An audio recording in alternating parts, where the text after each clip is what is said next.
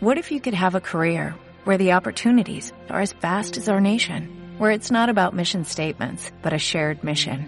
At U.S. Customs and Border Protection, we go beyond to protect more than borders, from ship to shore, air to ground, cities to local communities. CBP agents and officers are keeping people safe. Join U.S. Customs and Border Protection and go beyond for something far greater than yourself. Learn more at cbp.gov/careers. Sí, ¿verdad? Di algo ahora que te estoy grabando. Ahora no, ahora no dices tonterías, ¿eh? Ahora ya no. Ay, ay.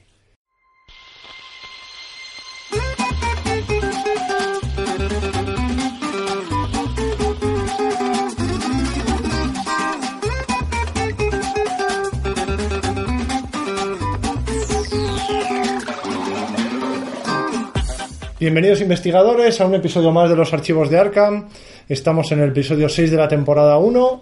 Tengo conmigo a tres sacos de harina. Tenemos a Pepe, otra vez, a Uli ¿También? y a Alfred. ¿Por qué no? ¿Qué tal? ¿Cómo estáis? Muy bien. ¿Cómo habéis pasado el tiempo desde el último programa? Pues se me ha pasado como si fuesen minutos. Vaya, volando. Yo, yo he estado relajado. ¿Sí? Sí. Me alegro. Yo soy feliz, me, me he reído un poco. Bien. Eh, hoy nos juntamos para analizar al investigador Calvin Wright, que lo eligió nuestro seguidor en Facebook Roberto Vera en un concurso que hicimos de adivinar unas canciones que salieron en el episodio 2 de la temporada 0. Jefazo, Roberto. Así que nada, vamos a analizarlo en nuestra sección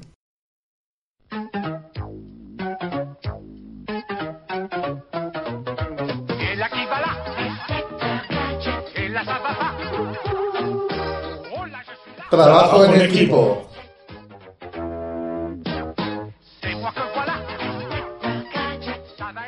Y nada, aquí tenemos eh, Calvin Wright, un investigador que salió así como con poco hype, como que la gente no entendía muy bien de qué iba el tema y poco a poco se ha ido haciendo un hueco y resulta que es uno de los más interesantes. Pero no le gustaba a la gente con razón. O sea, cero, cero, cero, cero. Hombre, sí, así de primeras chocaba un poquito. Por supuesto, comienzas a leer la carta y ya pues te va gustando un poquito más. A ver, dale ahí. ¿Le doy? Sí. ¿Yo? Tú, tú, tú, tú. Qué honor. Si tú eres uno de los que lo está jugando, así que... Ay, qué honor. ¿Quién mejor? Bueno, pues vamos a ver. Calvin Wright, el torturado, investigador superviviente, con ceros en todos los stats, recibes más una cabeza y más un libro por cada punto de horror que tengas, y recibes más un puño y más un pie por cada punto de daño que tengas. El efecto del símbolo arcano es un más cero, y puedes curarte un punto de daño o de horror, o puedes recibir un punto de daño o de horror, cosa que de primeras sorprende. Sí, sí. Para tener, además, hay que decir que solo tiene 6 puntos de cordura y 6 puntos de daño. Eh, no sé, es que te deja el cuerpo frío de leerlo. Eh, las reglas de creación de mazos, eh, investigador, maldito, vagabundo. El tamaño del mazo, como todo el mundo, o casi todo el mundo, es 30 cartas. Eh, cartas de superviviente de nivel 0 a 5, cartas espíritu de nivel 0 a 3 y cartas neutrales de nivel 0 a 5. Debo decir que las reglas de construcción de mazos, aunque parezcan muy limitadas, también son muy temáticas. Las cartas de espíritu, la mayoría, inmensa mayoría, tratan sobre sacrificarse para el beneficio del grupo, haciendo que Calvin es un muy bu- buen personaje para support o como ambivalente. O sea, puede ir tanto por pistas como por, como por daño. Eh, es difícil, es un investigador como mínimo curioso. Sí, sí, yo te veo pasar las canutas cada vez que lo sacas. Cuando jugamos el último escenario, tuve el cogote tenso, porque desde el principio de la partida me quedé a 3 de vida o 3 de daño, o, o sea, a 3 de vida daño o 3 de horror de morir. Eh, Pero también es con lo que funciona. claro, obviamente, si quieres hacer algo en toda la partida, tienes que morir un poco. Entonces, es, un, es una manera de manejar el daño y el horror como un recurso más para el juego, cosa que te hace ver el juego y el mazo de otro modo. Claro. Y ese tipo de investigadores que son casi un rompecabezas en sí mismos, molan mucho, a mí me gusta mucho. Te gustan mucho. Tú, Uli, que también le das mucho a este. Y hasta aquí el análisis. Gracias Ya. por escucharnos. Nos vemos en el episodio 7.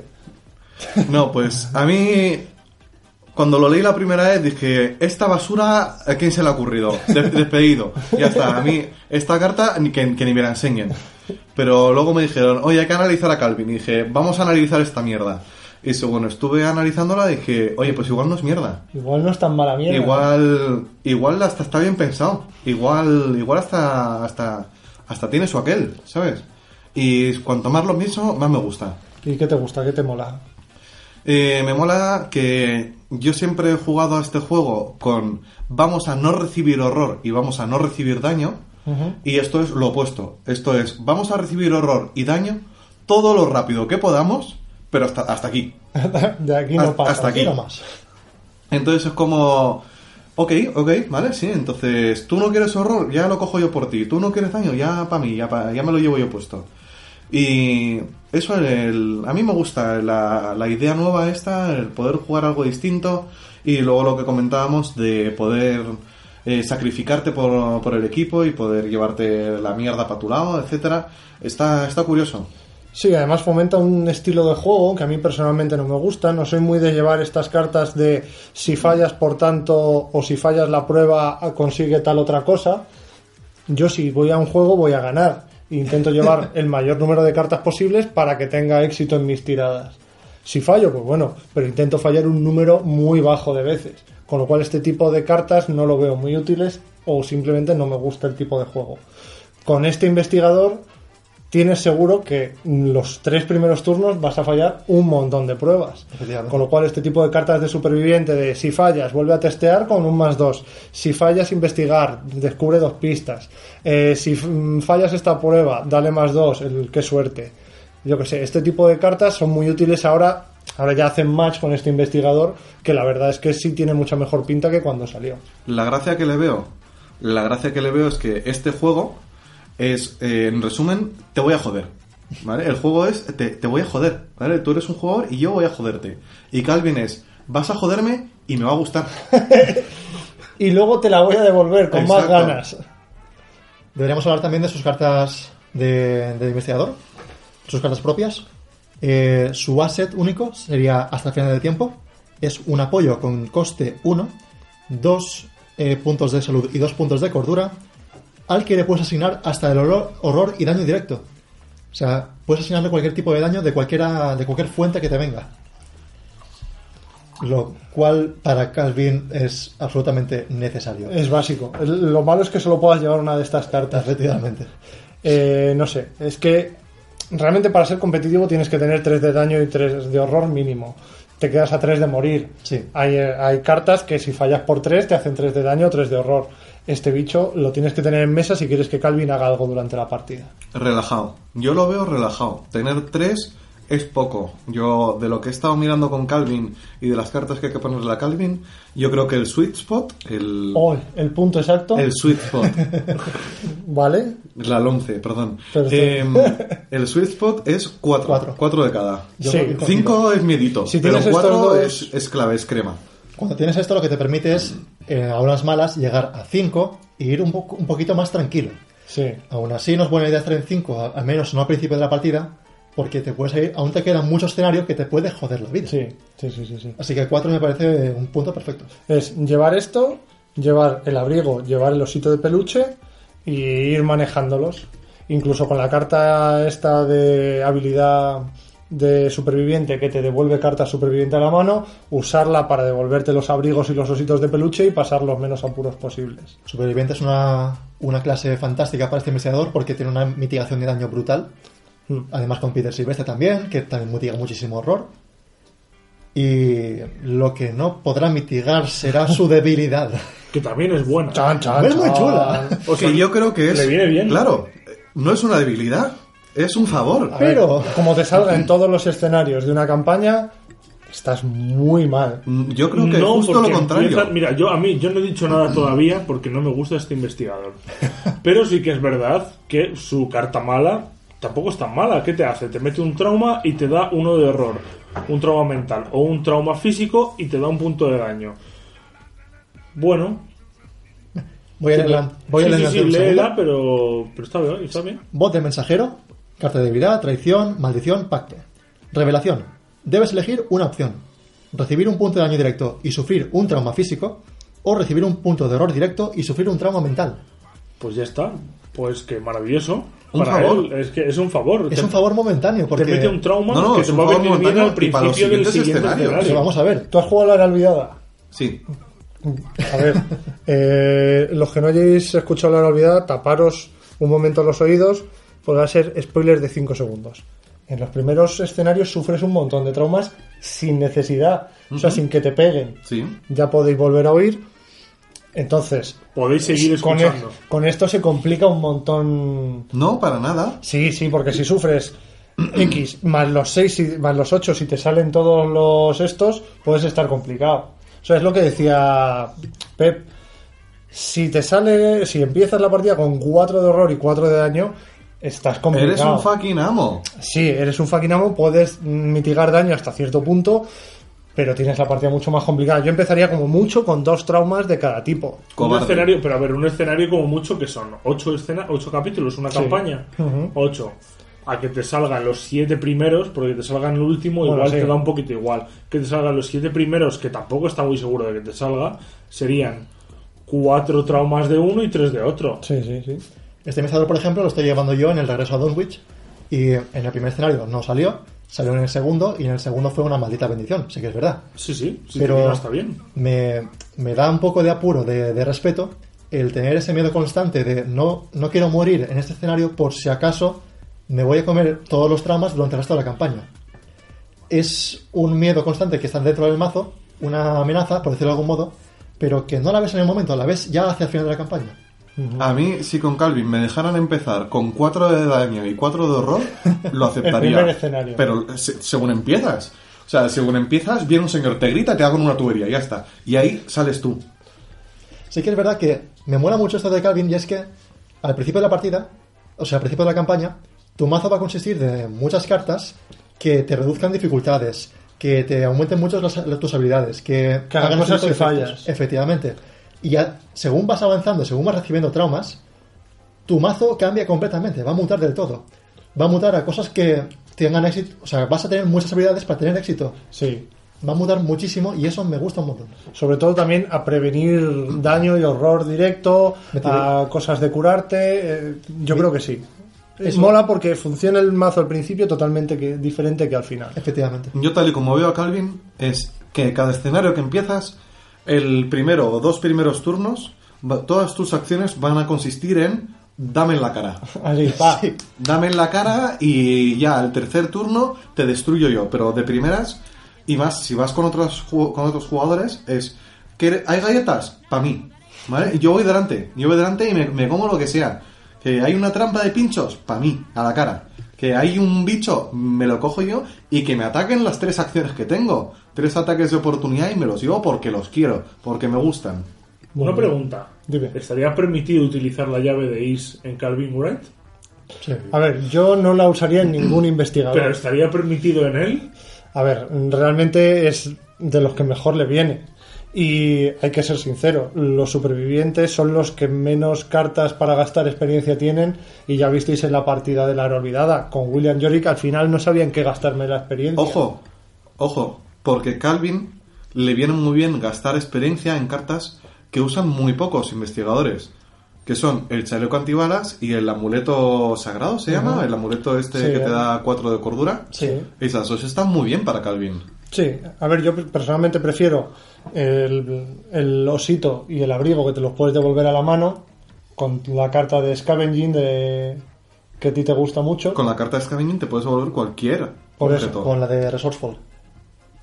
La que es una prueba de habilidad y si lo superas te Sí. una, una carta de supervivencia. Sí, pero la que está diciendo él Es es, que- la que si investigas si tienes éxito por dos o más, Ah, puedes tal, recuperar vuelves- una carta de objeto de Sí, pila sí. de descartes a tu mano. Sí.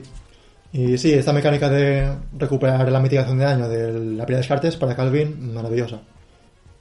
Y nada, vamos a analizar un poquito las cartas espíritu que puede llevar, a ver, las más interesantes. No vamos a hablar de las de superviviente, que esas las puede llevar simplemente por su clase. Intentaremos hablar de las de otras clases. Vamos a hacernos las opciones que tiene de otras clases. ¿Y quién quiere comenzar? ¿A ti cuál te ha llamado la atención? A mí la de I'm out of here, ¿cómo, se, cómo era en español? Me largo de Eh, aquí. Me largo de aquí. Sí. que básicamente es un evento de coste cero, eh, te da dos pies para pruebas de habilidad y la puedes jugar solo si el escenario tiene la habilidad en juego de... ¿Cuál es? Desistir. Desistir. Desistir. Básicamente te piras de ahí. Desistes automáticamente En en cualquier cualquier, punto. Entonces, a, mí- a mí me gusta bastante, me parece muy chula, aunque sí que es verdad que es muy situacional. De- te depende de que ese escenario tenga asistir. Si no, te da dos iconos de pie. Yo agradezco muchísimo los, los iconitos de pie. Sí, bien, puede venir muy bien. Eso sí, pero mm, yo sinceramente cada vez que me meto en Arcan DB, busco un mazo de rebelde y veo que lleva esta carta, digo, es un perdedor. Pero es que. esta Cobarde. carta- Es un cobarde. Esta carta como adaptable es maravillosa para meterte cuando pueda hacer falta.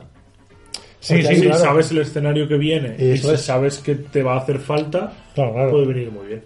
¿Qué más te gusta, Alfred? Y la otra que me gustó fue Memoria Idética. Es una carta de buscador de 3 de experiencia. No tiene coste, pero os digo el por qué. Te da un, uno de libro y uno de zapatilla para pruebas de habilidad. Y puedes jugar el texto que tienes, que puedes jugar la memoria idecta- idética como una copia exacta de un evento de inspiración en cualquier eh, pila de descartes de cualquier investigador. Mm, Remueves este evento del juego y memoria idética También. también.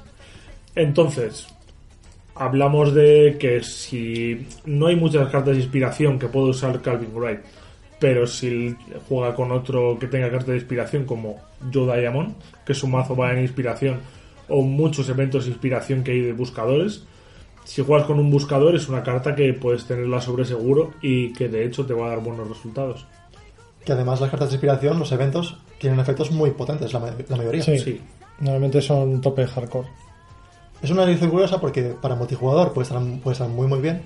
Así que yo también estoy contigo. y A mí me gusta esta carta. A mí me gusta. Yo la, la jugué con Res Murphy y me sedujo. Te sedujo. Me sedujo. te tiene ganado el corazoncito. Sí, me lo tiene.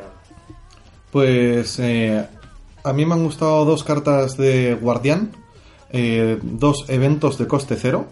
Bien, porque a mí eh, me parece que Calvin Wright no tiene tantas herramientas para conseguir recursos como otros investigadores. Así que eh, la economía de las cartas me parece algo muy importante a tener en cuenta.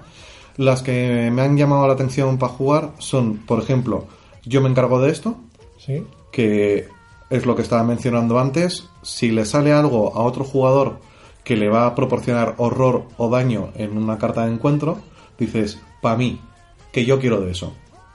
Le quitas, esa, le quitas ese marrón a tu, a tu compañero Y te y te, y te lo llevas tú y te llevas daño u horror, que te va a ayudar, te va, te va, te va a mejorar tu... Con esta también pega perfectamente Heroic Rescue. Ujú. Es cuando van a pegar a alguien, te pones tú delante y te dan a ti. Recibes la tunda y haces un punto de daño así gratis. Sí. Y la otra es una carta que yo no he visto jugar a nadie, que no pondría en ninguno de mis mazos porque me parece estúpido, pero que es eh, Te veré en el infierno, que es de nuevo un evento de coste cero de guardián, que te da dos puñitos de, de habilidad, que nunca viene mal, y que cada enemigo no élite que esté enfrentado a ti es derrotado. Del tirón, porque sí. Eh, tú eres derrotado y sufres un trauma físico, bien, Comba, es lo que queremos. Eh, y esta acción no provoca ataques de oportunidad. Te da igual, te da igual porque te van a derrotar. sí. Da igual, estás muerto. Claro, entonces estás jugando con más coleguitas, hay un puñado de bichos ahí que están dando por culo y dices, ¿sabes qué? Tactical nuke. Y ya está. Y, y desaparecen. Y ya no están. Y- Kamikaze. Claro, y tus amiguitos tienen tiempo para hacer las cosas que quieran. Y tú no estás, te llevas un trama físico, que lo quieres, los bichos no están, que lo quieres, y luego te llevas todos los puntos de victoria que consigan tu- los demás por ya no tener que enfrentarse a bichos. Es, eh, es una carta de guardián para un superviviente. Muy interesante. Y además también, como, o sea, también como memoria idética, es una carta muy pensada también para el multijugador. Cuanto, Sí. más, cuando más jugadores, más bichos. Claro. porque además si estás jugando solo y te derrotas a ti mismo es como... ¿Qué, tonterías estás? Sí, ¿para qué estás jugando? Eh, a mí personalmente me ha gustado pues la de siempre, la carta que hay que llevar siempre que seas místico y ahora también si eres Calvin Wright, que es la barrera de protección. Eh, en este caso podríamos llevar la de nivel 0 y la de, de nivel 2, de tal manera que sabéis todos, bueno, si no lo voy a explicar, es un evento de coste 1 místico que da un iconito de, de comodín, es un hechizo, espíritu, se juega rápido, Juégala cuando robes una carta que no sea debilidad de traición. Cancela los efectos de esa carta, Los de revelación. los de revelación, y después consigue, mm, recibe un punto de horror. Que hace match con lo de quiero recibir horror. Está muy bien. En caso de que sea de nivel 2, lo puedes hacer a cualquier investigador que esté en tu sitio. De nuevo, jugando en, tu- en equipo, Claro, por ello. es- a- a- apoyamos Support. totalmente, eso es. También me ha gustado una carta que, que puede combar bien, que ha salido en, este, en esta expansión del Círculo Roto ahora mismo, que es la de retrasar lo inevitable. Si tuviera un poco más de generación de recursos Calvin Wright o se digamos se enfoque un poquito a eso, esta estaría muy bien si no consigues que te salga tu carta tu carta buena de recibir el horror directo en el apoyo. Así que para finales de escenario que vayas un poquito pelado y con el culo al aire, esta carta puede ir muy bien. ¿Y tú, Pep? Pues a mí las dos que me han gustado han sido también de Guardián, porque Guardián tiene muchísimo de espíritu. La primera es mano a mano, que solamente puedes jugarla como primera acción del turno, pero es un evento de cero coste, un punto de experiencia, eso sí, que hace un punto de daño inmediato a un monstruo que esté enganchado contigo y esté enfrentado a ti. Daño automático a mí me gusta muchísimo. Y además siendo Calvin, que tampoco tienes muchas opciones para, para hacer daño, pues si se te ha quedado algún bicho al, al final del turno enganchado a ti, que le quede uno de vida, por ejemplo, o te ha salido unas ratas o alguna cosa así que te vaya a gastar acciones, pues mira, un daño seguro, sobre seguro y apañado. Además, para comenzar un turno haciendo un puntito de daño y dejarlo ya para que le quede un ataque, también está muy bien. Lo único malo es que esta carta no es rápida. Si fuera rápida ya sería la bomba. Eso es verdad. O sea, si fuera rápido esto sería maravilloso. Pero vivimos en un mundo que no es perfecto, así que nos quedamos con eso. Es una carta que no, que no veo usar mucho, pero me parece que está, está muy chula. Y la otra es Permanecer Unidos. Una carta, un evento de cero coste, 3 de experiencia, te dos iconitos de cabeza. Y lo que haces es elegir un investigador que haya en tu sitio, y tanto tú como ese investigador robáis dos cartas y dos recursos. Es una generación de cartas y recursos brutal, que estás ayudando a tu, a tu, aliado, estás, estás ayudando a ti mismo. No sé, me parece maravillosa esta carta. Está claro, está claro para lo que es Calvin. Lo hemos visto en todas las cartas de espíritu. Es para ayudar a los compañeros, para jugar cartas de la pila de descarte de los compañeros, Para comer mierda para comer mierda. mierda. O sea, para quitarle, no para comerla tú, sino para quitársela a los demás para que no se la tengan y para comerla comer tú también. Podríamos decir que es el investigador de por mí, por todos mis compañeros y por mí el primero. Eso es, eso es. Lo veo. Eh, y bueno, así para finalizar, ¿qué cartas, tres o cuatro así, no las vamos a explicar específicamente, pero qué cuatro cartas de superviviente meteríais sí o sí en un mazo de Calvin? A ver, depende de qué, tipo estabas, estés jugando. Para mí, de superviviente siempre existe la posibilidad del hermético y el resto.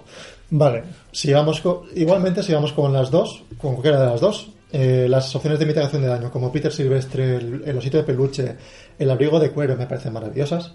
Y, sobre todo, las cartas que te permiten aumentar tu valor de habilidad según cuánto te falte para llegar a, a esa dificultad. Y el ejemplo más claro sería estar a la altura.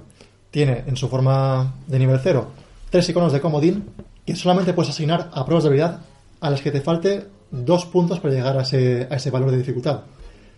Inmediatamente te pone ya por encima de la dificultad de la prueba y si eres Calvin y has comido, te has comido horror o daño, pues te vas más por encima. Y en su forma mejorada, su forma de nivel 3, te pone sí o sí en dos por encima de, de esa dificultad de prueba. Más lo que tengas ya, de por, ya por ti mismo, brutal. las verdad es que son muy buenas. ¿Tú, Uli, qué meterías, sin dudar? Eh, sin duda metería encontrar consuelo. ¿Sí? Encontrar consuelo, Calvin va a fallar pruebas de habilidad, sí o también, sobre todo al principio. Entonces, por fallar pruebas de habilidad, dame recursos y dame cosas, Sí. por favor. Eh, metería también las cartas que de una forma u otra te devuelvan objetos de tu pila de descartes a tu mano, para lo que hablábamos de mitigar daño. Y sobre todo, metería no de superviviente, pero me parecen muy importantes el chaleco antibalas y el amuleto este que te da 4 de cordura, y las cartas de habilidad de desesperadas. Las que si tienes eh, cierto nivel de horror, Sí. te dan te quedan tres o menos de cordura, ¿no? eso es, te dan cuatro iconos de la habilidad que, que consideres. Pues sí. Eh, como yo jugaría a Calvin, es intentar conseguir cuatro de horror lo más pronto posible. Así. Eso es. Y priorizar las cartas que te dan cuatro de puñitos o cuatro de pies para poder mitigar un poco el... Tengo tanto horror, puedo usar esta carta que me da cuatro más de las habilidades que no me da tener horror hasta que consiga tener ese daño. Ok. A mí me gusta mucho el hermético para él, hermético con hacha de bombero. Puede ser algo que le puede ir muy bien para gastar esos recursos, ganar la habilidad de hermético el, en el hacha de bomberos y demás, para que le dé ese plus. Y Peter Silvestre. Me parece que si es un, un aliado perfecto para cualquier superviviente, a él le viene que, que ni pintado. Como siempre, Madame Malabranche con H de bombero también puede venir muy bien. Sí, también. Sí. Y además, Madame te, te absorbe dos puntitos de daño de horror. También es muy buena, muy buena Combo. Sí. Y yo, pues eso, me metería las cartas estas de si pierdes mm, te da más dos, si pierdes encuentra dos pistas y si pierdes vuelve a repetir la, la probabilidad con un más dos. A mí me parecen Bueno, y no, hemos, y no hemos hablado de su carta estrella casi, Fight or Flight. Fight or Flight. Sí, Eh, la verdad es no hemos hablado de ella porque la puede llevar como superviviente, pero sí. Pero sí, pero me refiero, como carta de superviviente, es una carta Sí, sí. que cuanto más horror tenga, es mejor te viene. Para sí. luchar, para hacer pruebas de evadir y demás. Y tampoco hemos hablado de la nueva adquisición, el 5 de pentáculos. Bueno, el 5 de pentáculos, claro, que te da uno de horror y uno de vida extra para poder gastar. Para poder llegar hasta 6 en todas las habilidades, que es muy curioso. Sí, sí, sí, sí. Una carta de tarot que no ocupa lugar, solamente el de tarot, y ya está. Y con un poquito de suerte la pones al principio de la partida. Yo la veo obligada. Sí. Sí, es que por eso ha gustado tanto este investigador, porque al contrario que el padre Mateo, que generó un montón de hype y luego se ha quedado en nada, porque sus opciones de creación de mazos lo hacen casi inservible, este parecía que no, pero puedes hacerte mazos de support, mazos de pegar, puedes meterte mucho tipo de cartas que te da una variedad a la hora de jugarlo que no tienes en otros investigadores. La verdad es que a mí me ha sorprendido gratamente. Y fijaos que yo creo que el 5 de pentáculos llegarán a sacar algo para poder llegar a tener dos cartas. Seguro. Igual que el cazador de reliquias y demás, creo que sacarán algo carisma. como eh, caja para guardar las cartas, Sí. caja para guardar las barajas. y Mazo de Ultra Pro. Mazo de Ultra Pro. y seguramente puedes llevar dos cartas que dos 5 de pentáculos le vendrían que ni pintados. Mira, precisamente hablando de carisma, carisma es una carta que yo a Calvin no le metería. No. A casi todos los, los otros investigadores me he encontrado en un momento que digo, oye, me vendría bien carisma. Con Calvin no.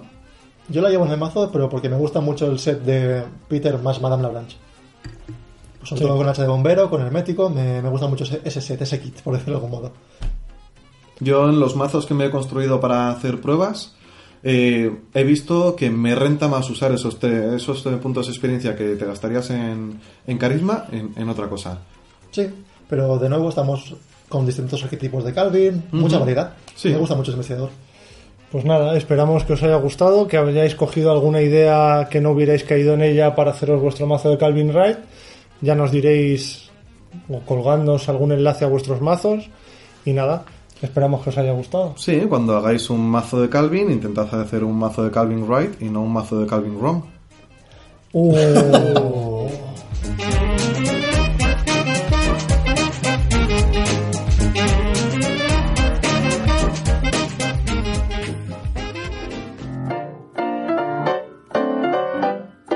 Si tienes cualquier pregunta, duda o sugerencia, estamos en Twitter en arroba archivosarcam, en Facebook en facebook.com barra archivosarcam, en nuestro correo electrónico archivosarcam arroba gmail.com o simplemente en los comentarios de nuestros podcasts en iVoox y Apple Podcast. Cuantos más seamos, mejor.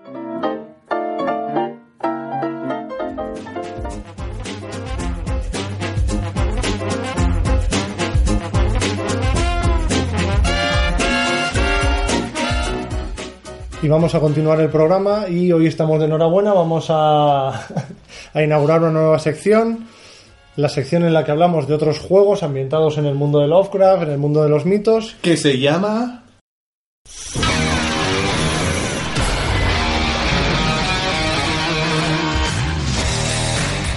Cazador de reliquias. Y bueno, como ya habéis visto en las redes sociales, en Twitter y en Facebook, Alfred se ha comprado el Arkham Horror tercera edición y nos lo ha traído para echar aquí una partidita. Como no tenía ni el Eldritch ni el Arkham Horror segunda edición, mm, salió esta tercera edición del Arkham Horror y dije, ¿por qué no? Ya que dicen que es una mezcla entre los dos más o menos. Sí, entre el LCG también, tiene un poquito de cada. Yo tampoco juego a ninguno de los anteriores. ¿Tú, Pepe? Yo solo me pregunto por qué has traído esto a esta casa. Eso es. No sé, eh, por favor, Fantasy Flight. ¿Por qué? ¿Por qué hacer un juego tan difícil? A ver, a mí me parece un juego que creo que voy a tener que jugar otra vez para poder ponerme una opinión final sobre él. Yo, yo, mira, ayer jueves eché una partida solitaria con dos jugadores. Estrepitosamente mal. Me tiré como unas cuantas tres o cuatro horas mientras cogía las mecánicas, jugaba solo y veía cómo moría. Veía primero cómo moría Marie Lambeau y luego cómo moría Michael McGlenn. Les, les cambié por otros personajes y vi cómo terminaba la partida en lo que era una auténtica Masacre. Sí, por decirlo de alguna manera en la que se pueda decir, sí, una masacre. Y nada, dije, oye, igual si lo probamos Entre más. entre tres personas o cuatro, la cosa mejora. No. No. no. eh, Spoiler, no. No. No. Eh, Lo que viene a continuación te sorprenderá. morimos. Y era, eh, he de decir que era la partida de iniciación que te dicen en la caja base, en las instrucciones básicas de aprende a jugar, júgate esta, que es la más fácil. Sí, claro. Eh, no. Entonces, bueno, tenemos que darle más caña. Yo creo que a lo mejor a cuatro o cinco jugadores la cosa mejora más porque puedes cubrir más terreno, ¿no? Sí, a ver, eh, estamos haciendo un análisis del primer escenario. Le vamos a dar más duro Claro. y haremos un escenario, o sea, un análisis más a fondo del juego en sí. Estos son unas primeras impresiones que nos hayan dado del primer escenario en el que nos han masacrado. En la, en la caja básica vienen 12 investigadores, lo cual está bien. Está para que jueguen 6 personas, se le mueran a esas 6 personas, los 6 investigadores, y puedan jugar cada uno con otro. Lo cual te da una idea de en qué va orientado el juego. O sea, morir. va orientado en que vas a mochar en algún momento. Y de hecho, una de las mecánicas que se debería pensar desde el principio y te deberían poner en las normas, piensa muy bien qué equipos haces. No hagas un equipo muy desequilibrado al principio porque cuando mueran todos vas a tener un equipo muy desequilibrado al final. Efectivamente. Sí. Entonces yo creo que es un juego que prima mucho en matar al principio, sobre todo porque nos han salido bichos muy tochos y que no podíamos matar. Yo que era el defensor del equipo, que se llama el arquetipo que mata, mata bichos, eh, me encargaba de matarlos, pero solamente puedes hacer una acción por turno De cada tipo. de cada tipo. Es decir, solamente puedes realizar un ataque. Si estás enfrentado con dos enemigos, puedes atacar a uno, evadir al otro y ya está. Y como mucho, si evades a todos los enemigos, te mueves porque ganas una acción extra al evadir a todos.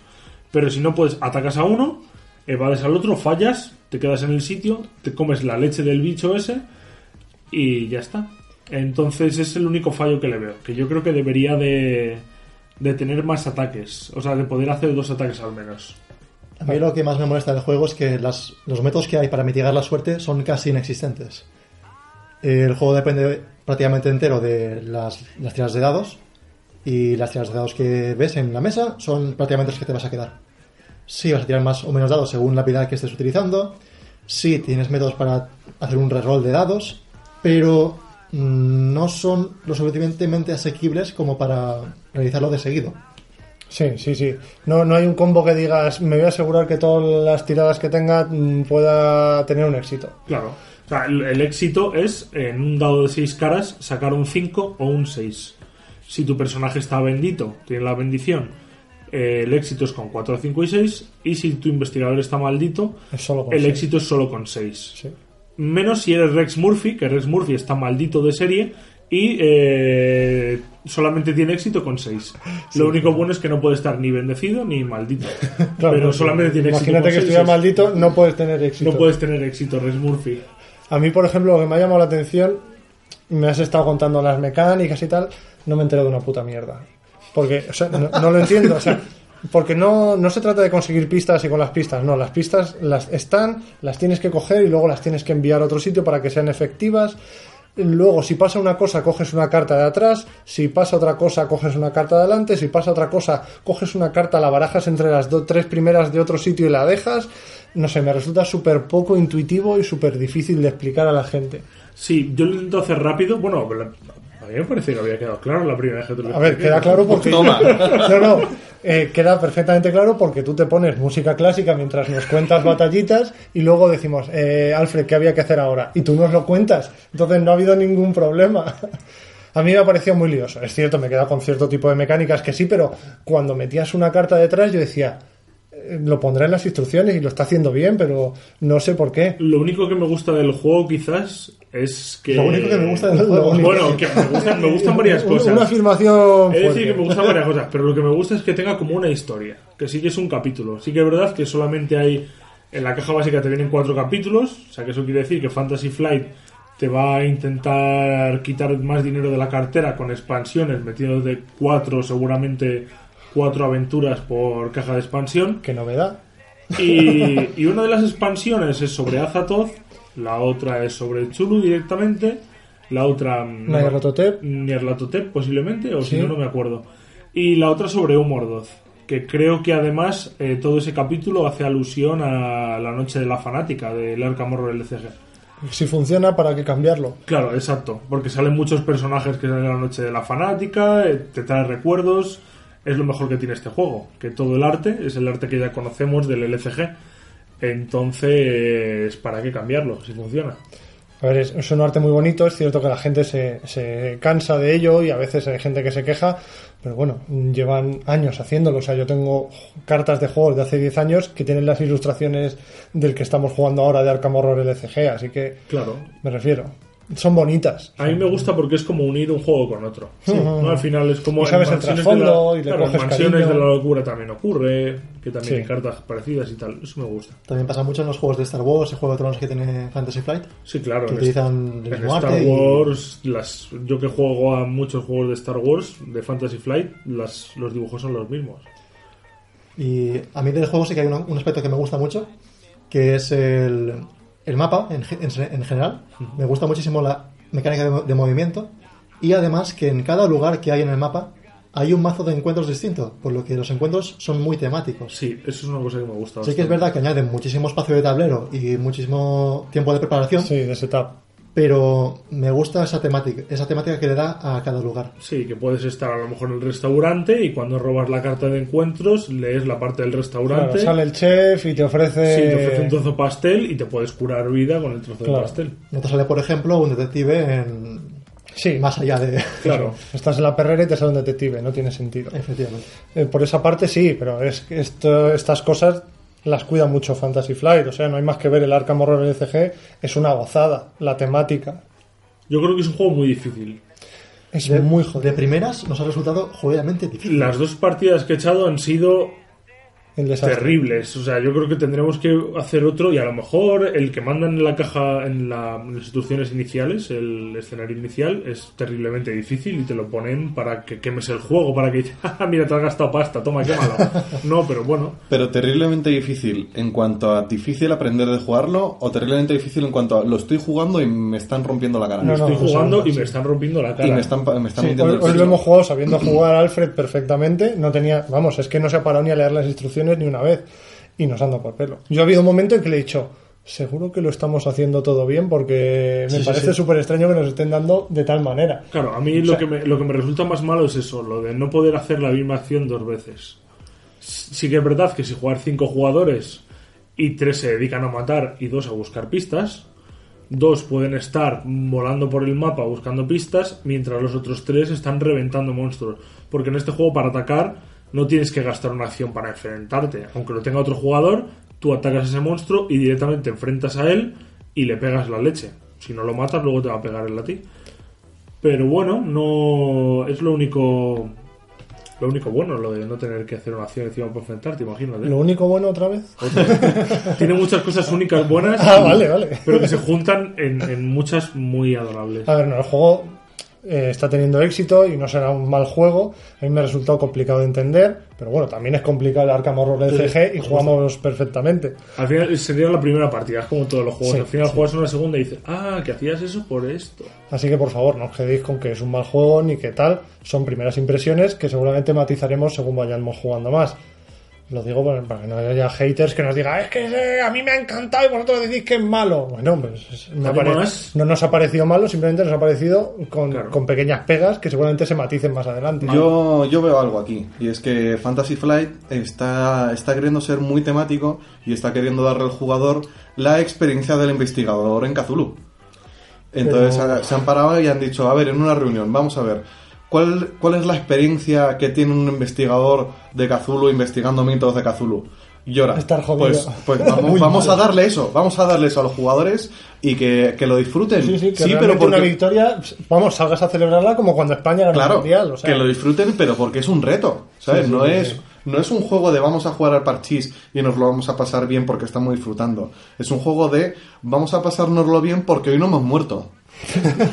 Yo creo que también Fantasy Flight se ha dado cuenta que con el Arkham Horror LCG ha hecho un juego tan, tan bueno y que le está gustando tanto a la gente que juega que le gustaría hacer un juego como el tan bueno como el Arkham de cartas que te transmite ese tipo de, de sensaciones, esa investigación, de tablero.